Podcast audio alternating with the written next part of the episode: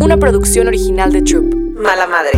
Hola, soy Michelle Greenberg. Acompáñame en este espacio en donde vamos a trabajar con todos los especialistas para acompañarte en tu maternidad. Todas estas cosas que como mamás te preocupan o te preguntas cómo lo vas a lograr, aquí lo vas a aprender.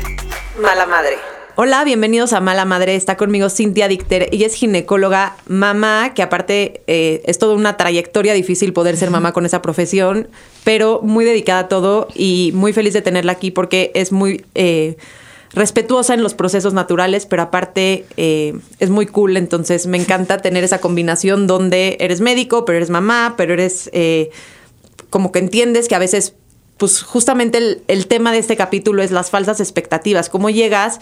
tu, tu mujer embarazada con tu doctor y decirle, oye, este, no me está pegando, quiero que me pegue rápido, quiero que sea niña, va a ser hombre, ¿cómo le voy a hacer? ¿Cuánto tiempo? ¿A qué semana van a hacer? Es que quiero planear porque voy a tener un, ¿no? Todas estas cosas que como que te quieres adelantar a un proceso que muchas veces, pues, no, no puedes controlar. Claro. Bienvenida. Gracias, gracias por invitarme. Feliz de estar acá. La verdad se me hace un temazo. Hay muchísimas falsas expectativas, entonces si podemos aclarar un poco para que la gente eh, transite sus procesos de una forma más eh, ligera, me parece padrísimo. Vamos por la primera me va a pegar a la primera, cuándo me va a pegar el embarazo, cuánto tiempo tengo que tratar. A mi prima le pegó a la primer mes que trató, ¿no? Eso es bien importante. Tenemos que parar de compararnos, ¿no? Con la gente a nuestro alrededor. Siento que vivimos en una sociedad donde estamos en constante competencia, para bien y para mal, con todos los que nos rodean. Entonces, cada pareja es un mundo, cada embarazo es un mundo, cada nacimiento es un mundo y a cada quien ¿no? le toca lo que le toca. Entonces, la verdad es que si es una pareja sana eh, y ella está ovulando bien y le baja cada mes y no tiene ningún problema, los primeros seis meses debería de quedar embarazada. Se considera normal en una mujer de menos de 35 años que se tarde un año teniendo relaciones constantes, o sea, durante su ovulación en embarazarse. Si es mayor de 35 años, a los seis meses ya deberías de pedir ayuda. Pero hoy la verdad es que estamos muy acostumbrados a la inmediatez. Eso está cañón. Yo lo he visto mucho con mis pacientes y a mí también me pasó como mamá. O sea, la verdad es que cuando yo dije quiero una hija, la quería, bueno, un hijo, la quería en ese momento. O sea, no era como que estaba lista para esperar. Todo en mi, en mi plan era en ese momento. A mí personalmente me tomó mucho tiempo. Yo perdí dos bebés y, este, y, mi hija se tardó en llegar y también entendí que los tiempos son perfectos. Eh, entonces siento que tienes que decir, ok, ya quiero buscar a mi bebé, pero que ojalá, ¿no? Y te pega la primera y sea fácil, o a la segunda o a la tercera, pero también estar abierta a la expectativa de que probablemente. si son seis meses o un año, no es Amazon que le picas al botón y te llega al día siguiente. Es correcto. Y hay que tener paciencia. La mayoría no va a tener un problema, la mayoría van a estar sanas y lo van a, van a poder concebir sin ningún problema, pero hay un porcentaje chiquito que va a necesitar ayuda, que va a necesitar algo más. ¿no? Entonces, también afortunadamente hoy la ciencia ha avanzado tremendamente y hay unos biólogos de la reproducción espectaculares a los que eventualmente podrías llegar a recurrir. ¿no? Entonces, si eres menor de 35 años y todo bien, un, año, sería una expectativa real. También algo que me ha pasado que he visto mucho es que no tienen tanta información de sus cuerpos, de cuándo ovulan, de cómo buscar un bebé. Entonces, de pronto puedes estar teniendo relaciones ocho meses, pero nunca durante la ovulación y pues no, ahí no, hay manera. Entonces, también tener un poco de preparación de, ok, ya me voy a embarazar, ¿cómo me cuido? ¿Qué me tomo? ¿Qué suplementos tomo? ¿Cómo procuro mi salud? La de mi esposo. Siempre pensamos que la mujer es la única responsable del embarazo y no es verdad. Hay un peso enorme también en, la calidad de los espermas, en los espermas del hombre. Entonces, de pronto nosotras comemos perfecto, hacemos ejercicio, estamos todas en y ellos están, sí. ¿no? Entonces, como que hacer este compromiso en pareja de que estás entrando a otra etapa está, está muy importante y más por la presión, porque te empiezas a estresar porque no te está pegando, porque a tu prima sí, y ese estrés asumo que no contribuye mucho a que se logren las cosas más fácil o no tiene que ver. No, totalmente, el estrés contribuye en todo en la vida de forma negativa casi siempre, entonces sí, saber manejar el estrés me parece súper importante. Otra expectativa, ya me pegó, ya estoy embarazada. O ya quiero que me pegue, pero tengo ganas de que sea niña, tengo ganas de que sea niño. Tengo tres niños y quiero a la niña. Tengo que... Híjole, siento que hay pocas cosas de las que, o sea, de las que realmente no tenemos control en la vida y una de ellas es, digo, si hacemos todo de forma natural, es el sexo de nuestro bebé. La verdad es que hay muchas, o sea, de que la dieta de la luna, si comes esto, si tu pH, si la ovulación, si el orgasmo. Y la verdad es que nada está realmente científicamente comprobado, más que hacer una inseminación que te acerca a un 70-80% o de plano un in vitro que es 100%. Entonces, yo creo que cuando quieres un hijo, tienes que querer un hijo, o sea, un bebé, no un sexo. Y estar como abierta a que te toca lo que, lo que te tiene que tocar. ¿Qué tal si esperabas algo y te toca otra cosa? ¿Qué pasa en tu consulta con una futura mamá que está esperando una niña y le toca el niño? Yo, siempre, yo siento que siempre hay, aunque sea lo que sea, hay como ilusión y desilusión, ¿no? Porque si fuera algo, tienes como todos estos pros y si es lo otro, también tienes estos pros y en los dos también hay algo que no te encantaría. No sé, ya tengo dos hombres, me hubiera encantado ser mamá de una niña y es otro hombre y dices, qué padre, un hermano para mis, para mis hermanos, pero ching que no tuve la niña porque no, o sea, como que siempre hay eso. Híjole, ahí es un tema como personal. Yo creo que ahí los planes de la vida no se equivocan. Siento que te toca exacto lo que te tiene que tocar y se me hace importante que también siento que hay mucha presión social también, ¿no? Como mucha expectativa de los familiares, la gente. El gender reveal, que ya se volvió todo un evento. El gender reveal, el evento, el gender reveal. También hay una connotación religiosa de lo que la gente está esperando de ti o cultural. que el hombre tiene que ser primogénito, porque entonces... Ajá. entonces siento que ahí, antes de escoger hacer una familia tienes que como que ser muy claro con tu con tu esposo de, la razón por la que estás trayendo una persona al mundo, ¿no? Sea niño, sea niña, como que tu tarea es que esa persona esté bien y que se descubra a sí mismo y que vaya creciendo y evolucionando independientemente si es niño o niña. Más siento que hoy en día la verdad es que por ejemplo, ser mujer no es como antes que estabas muy limitada a muchas cosas. Hoy trabajas igual, este, te puedes encargar de la empresa de tus papás igual, ¿no? O sea, como que siento que el sexo tiene muchas menos barreras que lo que tenía antes. Pero... como tú dices, o sea, yo soy mamá y de repente pues me tenía que sacar leche y pues ni modo, ¿no? Estaba atendiendo pacientes y tenía que hacer lo que tenía que hacer porque también soy mamá y entonces sí. hay cosas que que, que pues sí, o sea, como que al, mismo tiempo tu esposo no puede hacer lactancia, entonces si tú tienes que hacerla, pues tienes que encontrar la forma de... Sí, yo, yo como que creo que lo más importante es hacer co-parenting, ¿no? Como que el mamá, la mamá y el papá estén involucrados en el mismo canal.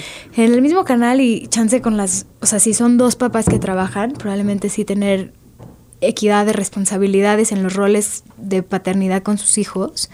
Solo lo único que a mí, esto es como lo que yo he visto o, o a mí pienso que me ha pasado, es que nosotros tenemos más culpa que ellos. O sea, ellos son más libres de culpa, siento. no, Siento que mi esposo tipo es un tipazo, bueno, no es un tipazo, más bien es un papá, ¿no? Y le toca eso y lo hace muy bien y, cada uno tiene sus roles. Yo tengo muchísima estructura en quién recoge a mi hija, quién pasa por ella, porque mi vida es de pronto caótica, porque no tengo tantos planes, si sale un parto, si sale esto o el otro. Pero cuando yo me voy, sí ya menos, pero, o sea, lo he trabajado, pero me voy con culpa, o sea, con el corazón apretado, porque digo, ah. Pero es un tema recurrente en esta cabina con todas las que, la mamá que hace disciplina positiva, la mamá que trabaja en Google, la mamá que trabaja en otras, todas, o la que no trabaja. Irte al gimnasio te da culpa. Sí, y, y mi esposo siento que cuando le toca irse dice como, bye. O sea, no, no, hay. no se va con culpa. O sea, como que él entiende que en ese momento su hija está bien, está bien cuidada y, y, se va sin culpa a lo que se tenga que ir, al gym, al trabajo, a, a lo que sea. Yo, yo lo he ido chambeando, la es que y también como tener esa cercanía con mis pacientes que tengo, mm, o sea, no soy la única mujer que trabaja y, es mamá, o sea, hoy en día se ha vuelto el común denominador eh, y escuchar otras historias y otras, o sea, tener como empatía, como esta tribu de mujeres que se entienden y que están en el mismo canal, dicen, ah, ok, bueno, no lo estoy haciendo tan mal, ¿no? Estoy haciendo lo mejor que puedo y le estoy dedicando todo el tiempo de calidad que puedo y ya con eso. Pues sí. Sí, tratar día a día de hacer lo mejor que podemos. Literal. Ahora, tú mm, está, está, embarazada, fecha del último parto, no sé, digo fecha de la última menstruación, así defines las semanas de gestación y dices, bueno, pues tu bebé va a nacer alrededor del 17 de octubre, ¿no? Entonces tú le dices a la mamá y es su semana 40, no sé si se sigue haciendo así, pero cuando yo me embaracé así era. Sí, sí. Y de repente la mamá te dice, Cintia, no, dime exacto la fecha porque yo tengo que saber porque tengo que planear un evento, me tengo que ir de viaje, mi esposo tiene un plan y como esa expectativa de querer saber todo. O sea, ajá, todo, qué va a pasar, qué viene, en qué semana, en qué momento. ¿Hay forma? Si hay forma, no es mi estilo, ¿no? O sea, creo que ahí depende también qué tipo de doctor estés buscando, ¿no? Como que hay de todo y hay circunstancias para todo. Yo, eh, el tipo de trabajo que hago es como, sobre todo, respetar un proceso y, y una de las cosas más importantes es que ellos decían cuándo llegar. Obviamente, monitorizando que es un bebé sano y que está bien, tú les das una fecha, ¿no? Que es justo como la semana 40, pero yo les explico desde antes, tu bebé podrá venir desde tres semanas antes o hasta una semana después. Yo me, espero hasta la semana 41 si es que no, no han venido solos para pensar en una inducción. Entonces, eh, de entrada ya tienen ahí como, como más amplias este, Sí, es un mes de diferencia. Sí, y, y, la verdad es que la mayoría por estadística se pasan de la 40. Ah, Entonces de pronto dices, chin, mi fecha es 5 de abril y el 6 de abril estás así embarazada en tu cama, es como de, ¿Qué ya, pasó? por favor. Ya, por favor. Sí, Mentalmente estaba preparada al 5 y el 6. ¿Qué está pasando? Probablemente desde el principio hacer un approach y explicarle a la gente por qué no inducirías específicamente en una fecha o por qué no programarías una cesárea específicamente en una fecha. Estoy generalizando, ¿no? Habrá casos específicos que lo necesiten y lo requieran por temas médicos, pero, en general un bebé sano se esperan. Debe de llegar cuando esté listo, porque no inducir tiene menos riesgo de, de una cesárea y todo lo que en sí esto conllevaría, ¿no? Entre menos mano médica metas a un proceso que es completamente natural, que es un embarazo y un nacimiento, creo que mejor les va. Pero tú, o sea, creo que eso tiene que ver mucho con tener una confianza y una plática abierta con tu ginecólogo, ¿no? En donde te dice como la posibilidad es tal, puede ser que sea más, puede ser que sea menos. A mí me gusta aguantar. Hay otros ginecólogos que conozco que dicen la semana 37 y no pasamos un día más, te inducen en esa fecha y yo creo que la incidencia de cesárea es un poco más alta. Sí, yo creo que nadie 37, porque eso es de término temprano. Yo creo que estás pensando más 39, 40. No, pues yo he oído... 39, 40, yo creo.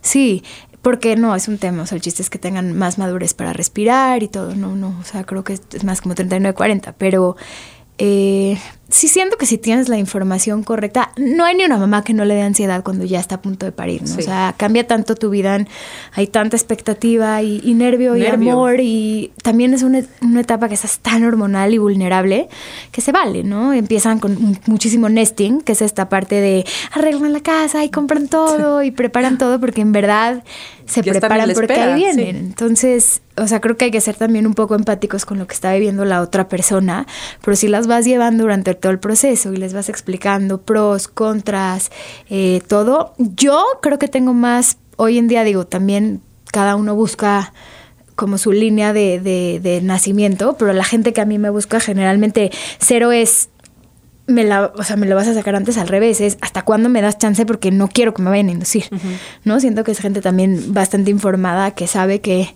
si no hay una razón clara para inducir es mejor no, hacerlo.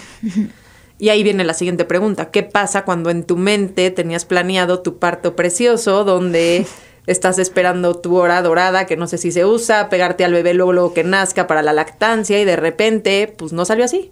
Salió una circunstancia, no sé cuál tenga que ser, que o acabaste en una cesárea o fue un parto más rápido o no sé.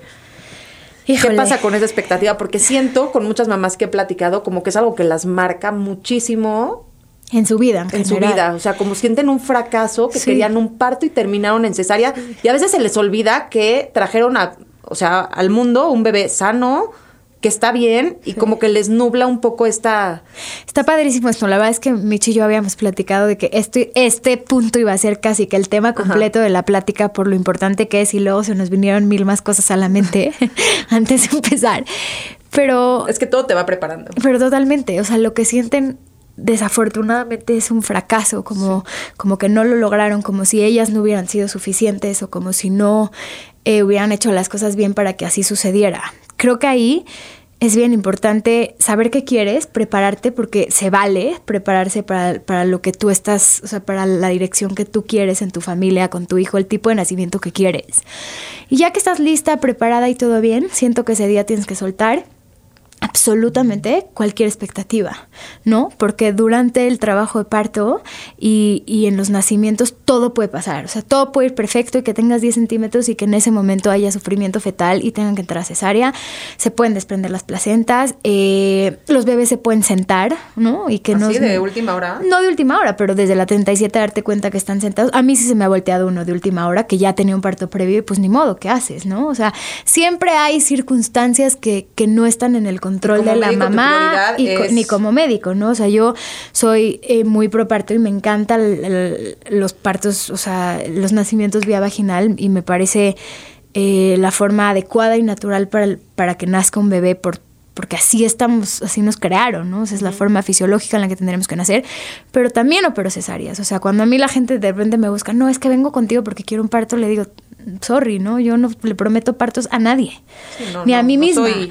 O sea, voy a intentar que todo sea un parto hasta no mostrar lo contrario, ¿no? Pero, pero pues las herramientas o lo que haya que hacer se utilizará en caso de ser necesario. Entonces no es un fracaso, no es un no es un no lo logré, porque como dices, o sea, el fin último lo lograste y no quiero demeritar a la gente que queda con, co- con, con un trauma, un dolor, porque me parece excelente que es algo que luego se trabaje. Hoy hay talleres de literal sanar tu herida, pero a mí en lo personal me parece que también tiene que ver con la forma de nacer. Yo estoy muy este, metida en un tema que se llama parto respetado, nacimiento respetado, que la gente también confunde con un parto psicoprofiláctico y nada que ver, ¿no? Yo también hago cesáreas y se trata de un, que el nacimiento, ya sea parto, sea cesárea, sea con muchísimo respeto, ¿no? O sea, si yo tengo que operar a alguien y no es una urgencia y todo está bien, le dejamos que el bebé esté piel a piel, o sea, piel con piel a primera hora de vida, o sea, no vemos una razón para separar a la mamá y al bebé y siento que esto pues por lo menos les da otra sensación, les da contención ver a sus bebés nacer, abrazarlos y que no se los lleven inmediatamente, ¿no? Luego si hay un proceso donde tienen que separarlos por A mí, protocolo, a mí eso me mandarlos mató. así. A mí esa, Pero- esa- ese momento en el que nacieron mis bebés y me los quitaron me dio una angustia que no tienes idea. Y hay unos que no tienes de otra, ¿no? O sea, que son bebés que ameritan un sí. cunero y que ameritan y contra eso ni modo, ¿no? O sea, tiene que ser la salud primero, pero la mayoría yo te podría decir que esta primera hora de vida piel con piel, el pensamiento tardío, que el papá se involucre, aunque sea una cesárea, que tú veas a tu bebito nacer, que lo tengas en tu pecho, que tengan esta primera hora dorada juntos, por lo menos yo he visto que, que lo transitan diferente, o sea, y que lo, y que su, su posparto es, es distinto a nació y no supe ¿Te nada. y siguen agarrando las manos? Yo no, nosotros no les amarramos las manos, bajamos los campos, los bebés se van directo al pecho, están ahí una hora en lo que literal nosotros terminamos eh, De de, cerrar y ya después siento que la mamá se va más tranquila a recuperación. Sí, porque le dio paz ese momento en donde pudo tener... Intentamos que ahí el papá tenga este rol tan importante de irse con el bebé, con el bebé al cunero y hacer papá canguro. Entonces, en fin.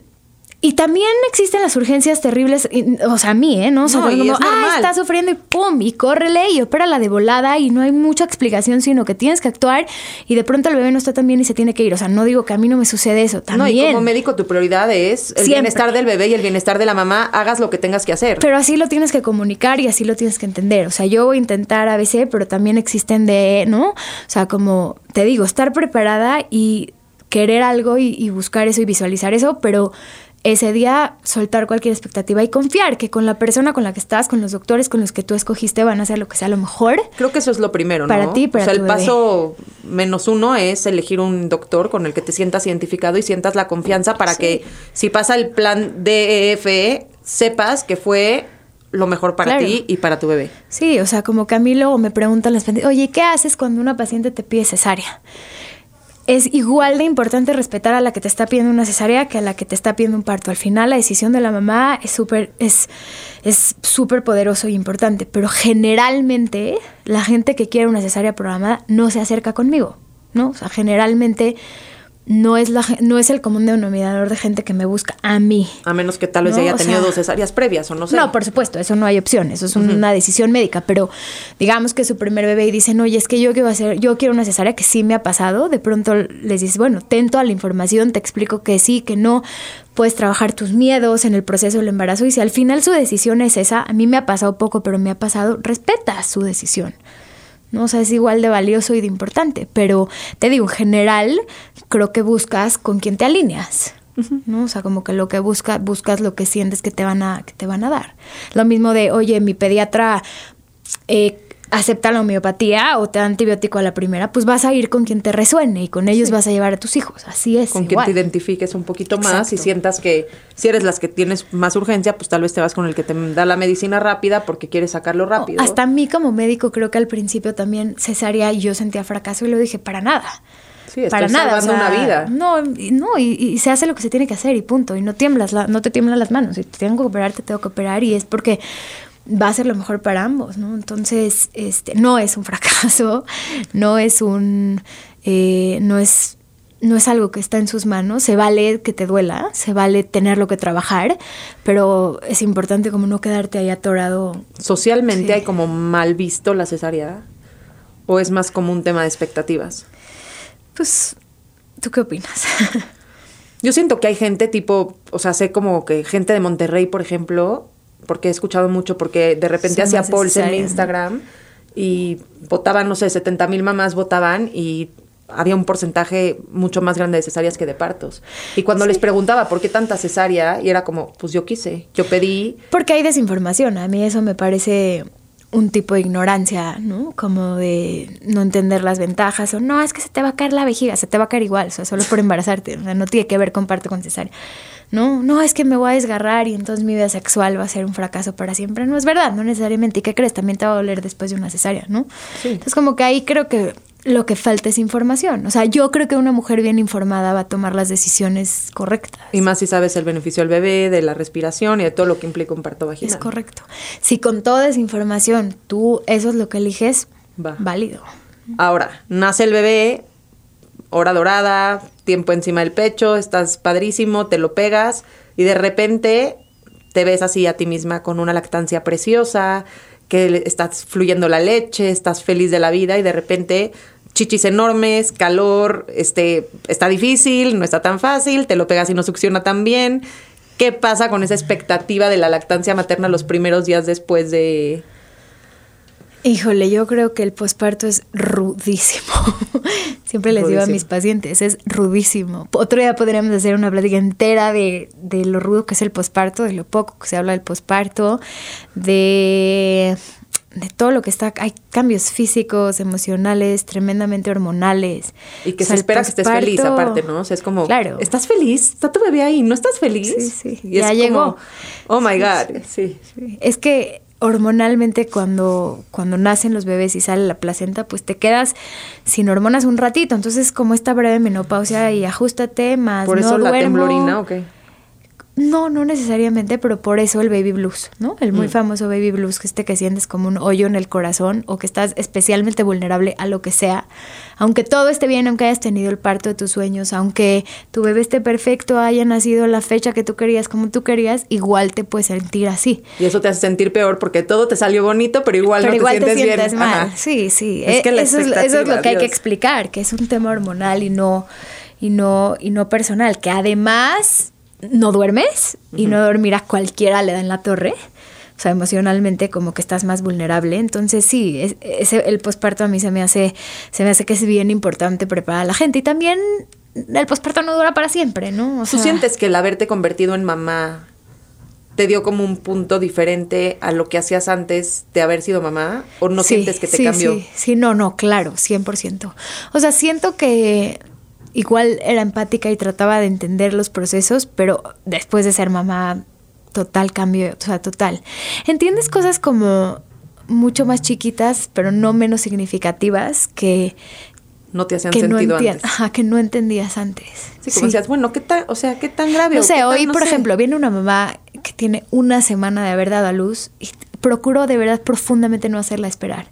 Porque sé que está agotada, sé que tiene un bebé que va a necesitar comer en cualquier momento y que lleva una semana de, de haber empezado a lactar y que no va a ser fácil lactar en una sala de espera. O sea, cositas que, que digo, chance solo una mamá lo entendería, ¿no? Soy como súper eh, Cuidadosa cuidadosa en que después de tener un bebé nos estriñan, porque para mí fue un tema, ¿no? Ya sabes, Sí. como cosas así que chance yo viví de manera Sí, que personal. dicen, hasta que, no vayas al baño no sales del hospital y tú así, ay, no, no, favor". no, no tanto porque se vayan o no, sino por lo No, que pero, probablemente o sea, a mí sí. me generó, o sea, ajá, o dolor o Ajá. lo que sea. Entonces, sí, claro que cambia, por supuesto que cambia, porque pues ya lo viviste a flor de piel y, y sí, sí, sí, cambió muchísimo. Para bien.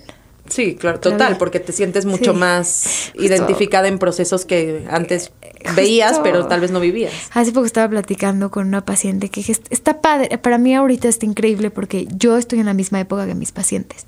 Estábamos hablando el mismo idioma, nos identificamos las unas con las otras, tenemos mucha empatía en común porque yo tengo una bebé de un año, porque estoy en mis procesos de embarazo, de lactancia, así. Entonces, pues literal nos entendemos, como que justo el otro día estaba hablando con mi psicóloga y dije, ¿qué voy a hacer en 20 años cuando ya me de hueva todo el tema? No en mala onda, cuando Sí, ya, cuando ya, sea la- ya cuando ya me vean como la señora con hijos de 20 años y, y me, me va a encantar seguir seguir este ejerciendo y todo, Pero, pero, sabes que siento que agarras una perspectiva diferente. Probable, probablemente. O sea, hoy no sé qué va a pasar. Si, si va va a hablar en la voz de la experiencia y también voy a ser una ginecóloga desde otro lugar.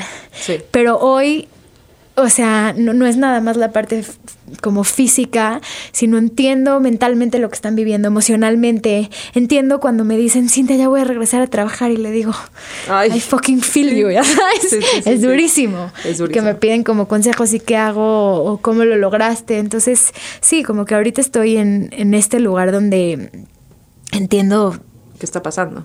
por, ajá, por viva experiencia. ¿eh? A mí me pasa porque mis hijos ya tienen 10 años, pero yo trabajo con bebés, muchísimos bebés muy chiquitos. Ah, claro, por, por lo el del tema, sueño. sí. Entonces a mí me pasa que mis hijos grandes tienen 10, mis hijos chicos tienen 7, entonces yo ya lo veo un poco como en retrospectiva, pero eso me permite tener como un- una visión más de, sí te quiero decir que sí va a pasar, sí te quiero decir... Pero va a pasar. Ajá, o sea que tranquila, porque sí es importante que tengas siestas en horarios, pero si un día no tuviste, es más importante que disfrutes la vida, que salgas con tu bebé, Claro. que pasees, a que estés en tu casa metida todo el día tratando de lograr una buena siesta, ¿no? Claro. Porque no pasa nada, o sea, sí pasa, pero no pasa nada, ¿me entiendes? Entonces, siento que también eso de evolucionar un poquito te da esa perspectiva de, pues ya los cambié a cama, ya les quité el pañal, ya pasé Claro. por todas estas etapas que muchas veces te definen y no pasa nada. O el, por- el posparto acaba. Ajá. Tu hijo va a dormir eventualmente. Y tú Ajá. también vas a volver a dormir Exacto. y vas a volver. Y, y- y mucho más rápido de lo que te imaginas. Y vas a salir con tus amigas, y vas a ir al gimnasio, y te vas a volver Sí, al antro, sí. y te vas a dormir a las 5 de la mañana, y, y de repente un día te despertaste y tus hijos ya se sirvieron cereal y ya estuvo, ¿me entiendes? O sea, es que también la, la expectativa social de y mi cuerpo. Eso es horrible. Ya, ya di a luz, tengo dos semanas y ya de casi que tengo que entrar en mis jeans y verme perfecta. Y, y yo sí veo ahí un montón de presión social y, y de, y de presión personal que se es lo que ponen en decía, o sea, ellas ¿Crees que es mismas. más de la gente o crees que es más propia? Yo creo que es de las dos. De Yo las creo que las dos. Yo creo que vivimos en una sociedad Muy bastante juzgona. ruda y juzgona y, y donde sí están esperando que, que, que tu cuerpo regrese a, o sea, como que qué chingona la que casi casi dio a luz y ya está Ya está como si nada. Y al final no es el punto. No. O sea, como que todo pasa tan rápido y hay un proceso. Yo siempre les digo, no porque el doctor te da de alta en seis semanas, significa que ya estás, o sea, y que ya revertiste lo que tu cuerpo hizo nueve meses.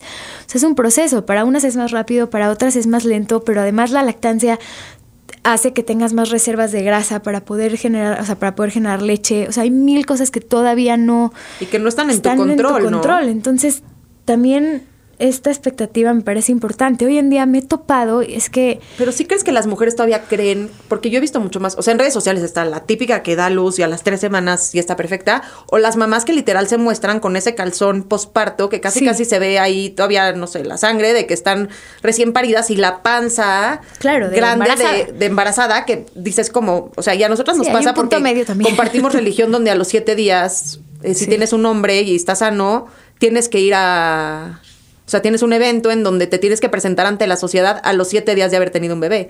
¿Cómo haces con esas expectativas también sociales de me compro un vestido, tengo que entender que estoy eh, todavía, no sé, panzona, mal, no sé? Ay, este. Porque te queda una panza que no sabías. Es que o sea, justo lo que estás diciendo me parece importantísimo. Tipo, yo ahorita me he topado mucho en, en redes sociales, que es algo bien delicado, porque así como hay, siento que información que tratamos de poner con basada en ciencia y real y todo, también ahorita me está pasando que veo un chorro de chavas fisioterapeutas que no, no, no te esperes a que tu doctor te dé de alta. Tú empieza tus respiraciones y empieza tu trabajo de piso pélvico casi que saliendo del hospital por Número uno, aunque estuvieras perfecta, ¿qué necesidad? Sí, relájate ¿Qué te va a pasar? ¿Qué te va a pasar si le das chance a tu cuerpo seis semanas de recuperarse por sí solo y entiendes el esfuerzo físico y de energía que hizo tu cuerpo para dar vida. No pasa Y nada. el desgaste. Y neta, yo he leído mucho como de otras culturas. Me parece interesantísimo como en otras culturas, ne- neta, el, el posparto es sagrado. O sea, hay culturas donde la mamá se va a la casa y, y- y- y la, Y las cuidan. Y las cuidan. Y, las, y de verdad ellas se dedican a lactar y a nutrirse y a comer bien y a recuperarse. Es como... ¿Cómo no vas a tener esa expectativa si estás viendo que te digan que no te esperes a que te dé alta tu doctor? Se me hace grave, o sea, más se me hace grave que puedan poner estos statements cuando hay pacientes que tuvieron una cesárea complicada o unos desgarros tremendos o cosas que realmente ameritan que te esperes hasta que te den de No, y lo primero es la palabra del doctor, ¿no? Sí, pero hoy en día, al final, desafortunadamente, hay tanta información de tantas cosas que estás vulnerable a escuchar lo que sea. Y si a ti te están prometiendo que si tú empiezas a ejercitarte a las dos Vas a semanas estar. vas a estar espectacular más rápido, pues vas Claro a decir, que ah, quieres". claro. Es como que si sirve de algo, dense chance. Pero no sientes que también... Tengan paciencia.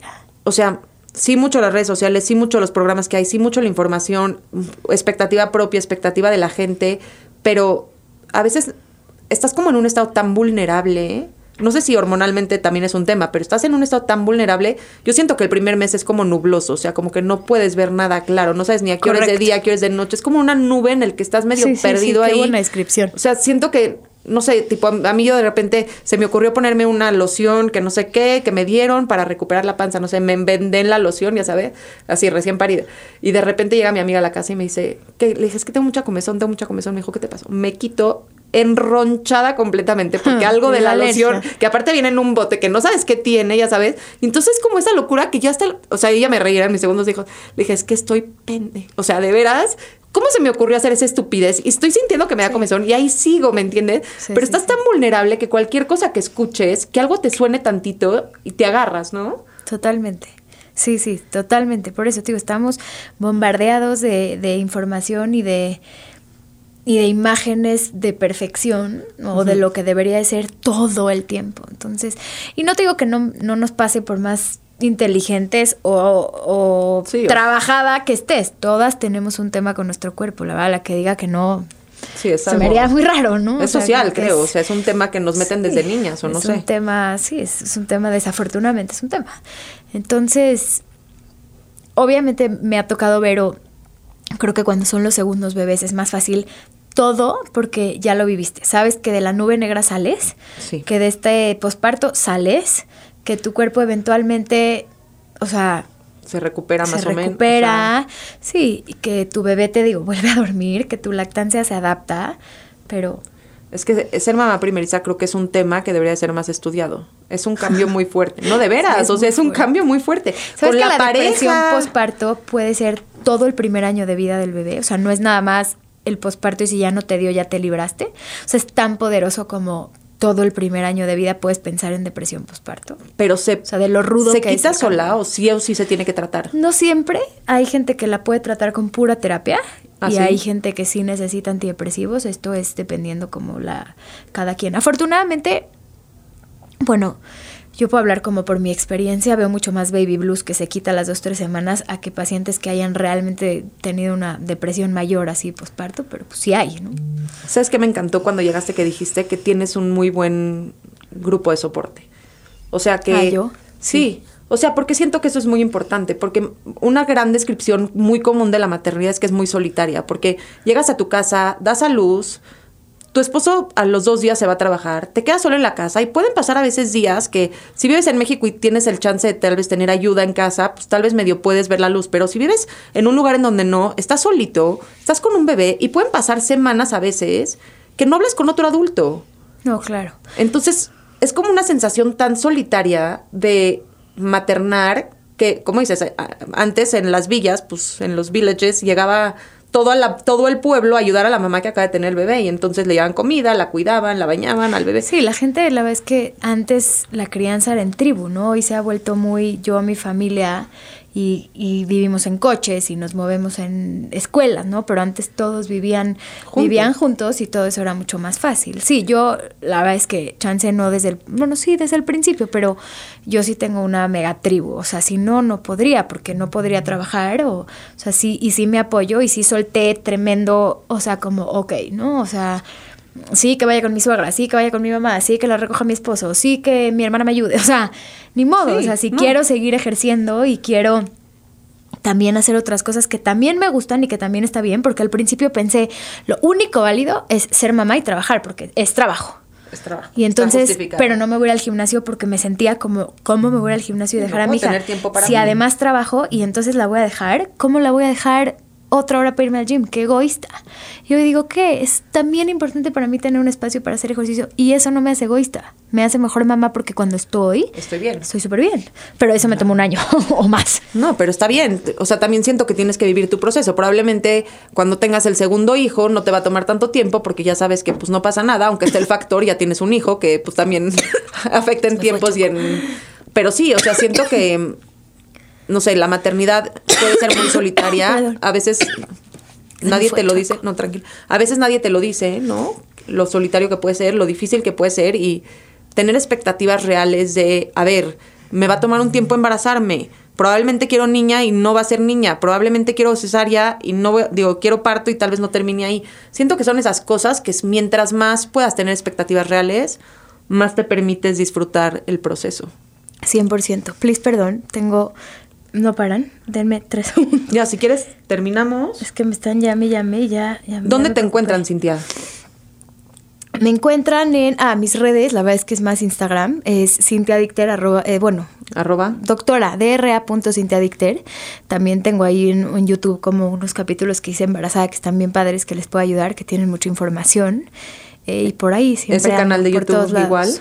Sí, o sea, como que si se meten a mi Instagram, ahí está el link. La verdad, mi Instagram es donde más información tengo y los Instagram TVs y todo. Siempre estamos tratando de dar información. Frené un poco todo el tema de videos y así desde... se puede. No, tuve que también aprender a que parar está ok. Sí, es difícil Pero entenderlo, pero pues a veces o haces una o haces otra o no, entonces cuando te sobreexiges terminas este Sí. completamente Pero sí, sí hay muchísima falta de expectativas, sí hay, este, sí hay muchas cosas que queremos A y salen B. Siento que es parte de aprender a fluir y evolucionar y que lo- nos toca exactamente lo que nos tiene que tocar. Siempre, siempre les digo, tú ya decidiste cómo nacer, tu bebé le toca decidir a él y tú lo vas a acompañar. Así que y, y aprender que muchas veces parece el fin del mundo, pero es un periodo cortito de tiempo, ¿no? totalmente. Cintia, millones de gracias. Gracias a todos. A mí me encuentran en arroba México en Instagram y esto es Mala Madre. Espero que les haya gustado este capítulo tan interesante de poder desde el principio hacerte una historia real y no una historia imaginaria en donde cada paso que no cumples porque está en tu imaginación lo vives a veces como un fracaso. Así que traten de entender que hay procesos que tienen su tiempo y hay que respetarlos. Mil gracias por invitarme. Me Gracias, encantó. Cintia. Gracias. Gracias, gracias, Gracias. a todos. Bye. Mala Madre. Una producción original de Troop.